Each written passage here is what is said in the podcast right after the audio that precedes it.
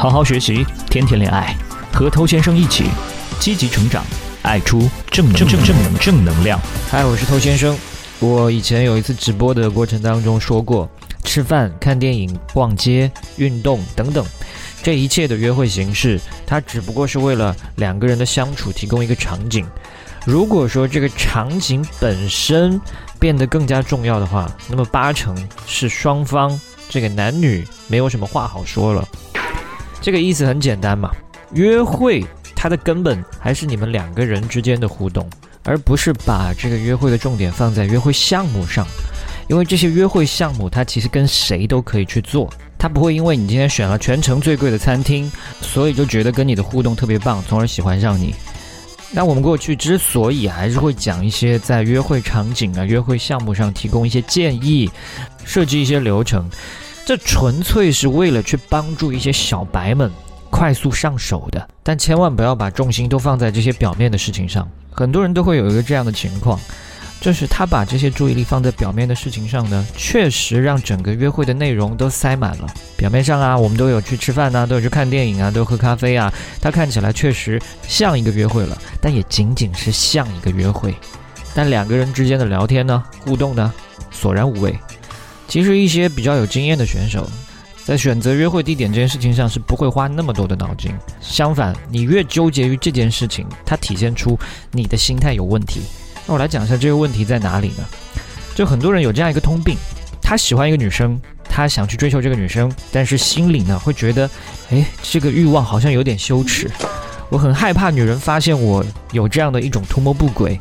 我也怕被拒绝，甚至被嘲笑。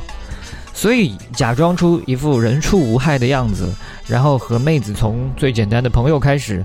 然后又认识了一段时间，发现时候也不早了，就幻想着突然某一天我去跟妹子表达爱意，然后妹子欣然接受。有些人可能运气不错，本身就是妹子的菜，发现身边也有一个这样的你，然后歪打正着的跟你在一起了。但这种情况非常少，那这个说白了就是碰运气嘛。那很显然，碰运气概率非常低。而且你越是隐藏自己的意图，那实际上呢，你在背后会越来越渴求他。那我们说回到约会这个问题上来，当你尝试的去用精心设计的流程，或者说选择一些啊他肯定会感兴趣的某些活动来约他，这个相当于把真实的你藏在了这个好的场所跟有趣的活动后面，用这种方式呢来隐藏自己的意图，小心翼翼的来保护好自己的羞耻感。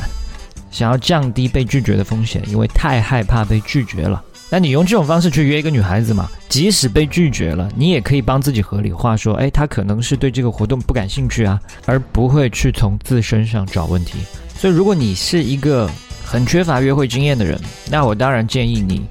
去参考一下我之前在播客节目当中讲到的内容。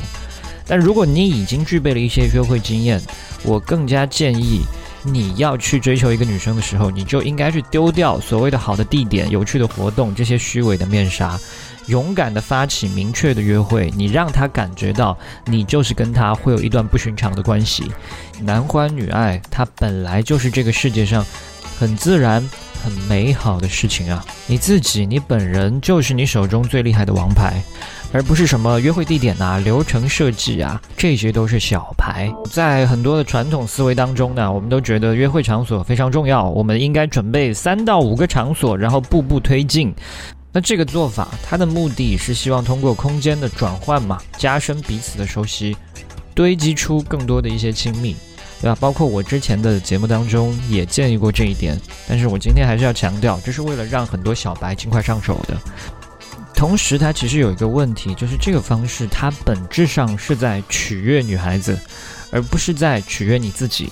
当你内心的状态一旦是取悦女孩子的话，那你整个人的吸引力实际上是会大打折扣的。所以我更加希望你可以去尝试一下，不再那么精心的去策划约会地点。你去看一下你的约会质量有没有受到影响。那我的经验告诉我，很多时候我们只是简单的在公园里漫无目的的走走，我们只是随便找些地方喝些东西，这看似非常简单，但是因为内心他没有这种想讨好谁的心态，所以可以把自己最充盈的那一面拿出来。那心里面很清楚，你今天跟我出来，不是因为我选择的活动很精彩，事实上我根本就没有怎么精心的安排过，而是因为我们之间很来电，而是因为我们相处很有趣。我们出来是认识彼此的，你再进入我的生活，而不是我来想象你喜欢什么，然后我再来对症下药。那尤其是你想刻意的锻炼自己的约会能力的话呢，你更加不应该去依赖这些外表的东西去帮助你制造情绪，因为你自己就可以搞定情绪。就像我们不会去假装我们自己很有钱，我们来借助这种外力来迷惑女生一样。你可以随心所欲的带着她，把路上随机的所见所闻都当成彼此亲密感的素材，跟她侃侃而谈。那你不断的要求自己少用外力，多用自己，你才会真正的体会到一段关系的真实的亲密感。你慢慢你就会发现，你并没有去过分的纠结什么场所活动，但基本上你去到任何地方，你们都可以玩得很开心，因为你自己是主角，你没有躲在这些外表借口的背后，而是让自己出场，让妹子感觉到你再正常不过的意图。让妹子感觉到你身上原本就有的那些吸引力。好，那今天就聊这么多了。如果你喜欢我的内容呢，欢迎点击关注订阅，在未来第一时间收获我提供给你的价值。也欢迎你把节目分享给你身边的单身狗，这就是对他最大的温柔。